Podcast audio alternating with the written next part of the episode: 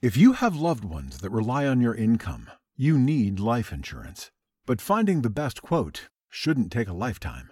With Policy Genius, you could save 50% or more by comparing quotes from America's top insurers. First, head to policygenius.com. In minutes, Policy Genius will compare prices starting at as little as $1 a day. You might even be eligible to fast track your coverage with a no exam policy. Once you apply, the Policy Genius team handles all the paperwork and red tape.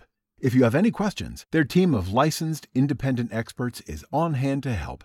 In fact, Policy Genius's award-winning service has a 5-star rating across thousands of reviews on Trustpilot and Google. Make today the day you cross life insurance off your list and get protection for your loved ones. You could save 50% or more by comparing quotes. To get covered, head to policygenius.com today. Summer happens at Speedway because everything you need for summer happens at Speedway. Like drinks, drinks happen. The freshly brewed drink, the splashed over ice drink, the wake you up drink, the cool you off drink, the make your brain hurt for a minute drink. All poured however you want them, whenever you want them, all summer long. So on every hot day, you have something cold to sip. Speedway, summer happens here. And now, get any size fountain or speedy freeze for just 99 cents. Excludes maximum.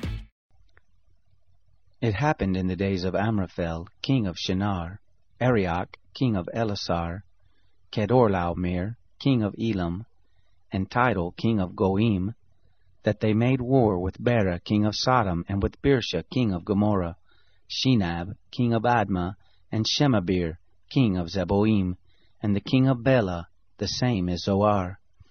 All these joined together in the valley of Siddim, the same is the salt sea.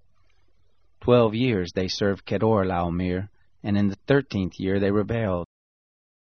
In the fourteenth year Kedorlaomer came, and the kings who were with him, and struck the Rephaim in Ashtaroth Karnaim, and the Zuzim in Ham, and the Emim in Shaveh Kiriathaim, and the Horites in their Mount Seir, to El Paran, which is by the wilderness.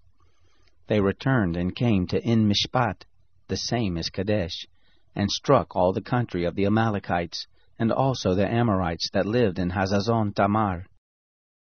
There went out the king of Sodom, and the king of Gomorrah, and the king of Admah, and the king of Zeboim, and the king of Bela, the same as Zoar, and they set the battle in array against them in the valley of Siddim, against Kedorlaomer, king of Elam, and Tidal, king of Goim, and Amraphel, king of Shinar, and Arioch, king of Elasar, four kings against the five. Now the valley of Siddim was full of tar pits, and the kings of Sodom and Gomorrah fled, and they fell there, and those who remained fled to the mountain. They took all the goods of Sodom and Gomorrah, and all their food, and went their way. They took Lot, Abram's brother's son, who lived in Sodom, and his goods, and departed. One who had escaped came and told Abram the Hebrew. Now he lived by the oaks of Mamre, the Amorite, brother of Eshcol, and brother of Aner, and these were allies of Abram. When Abram heard that his relative was taken captive, he led forth his trained men, born in his house, three hundred and eighteen, and pursued as far as Dan. He divided himself against them by night, he and his servants, and struck them, and pursued them to Hobah, which is on the left hand of Damascus. He brought back all the goods, and also brought back his relative Lot and his goods, and the women also, and the people.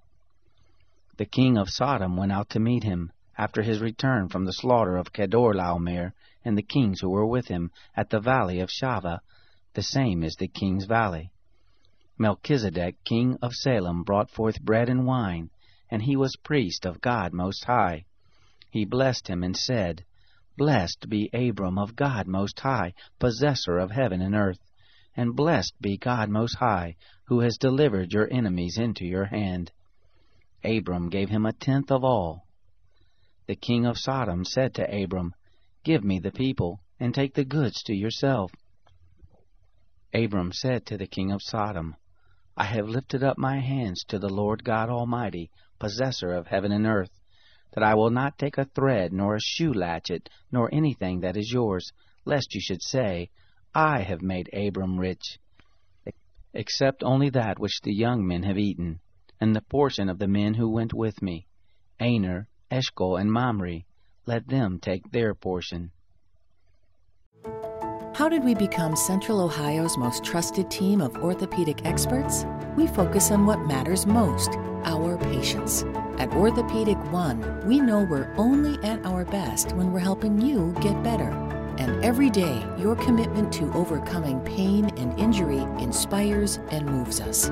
That's why we bring our best every day to earn your trust. Find a physician near you at orthopedic1.com. Oh, Zillow has rentals. I can definitely find a place here. One that's close to my family, but far enough they won't just like pop in. Hey, honey. Oh, and big enough for entertaining friends, but small enough they won't crash all weekend. Find your sweet spot. ZillowRentals.com.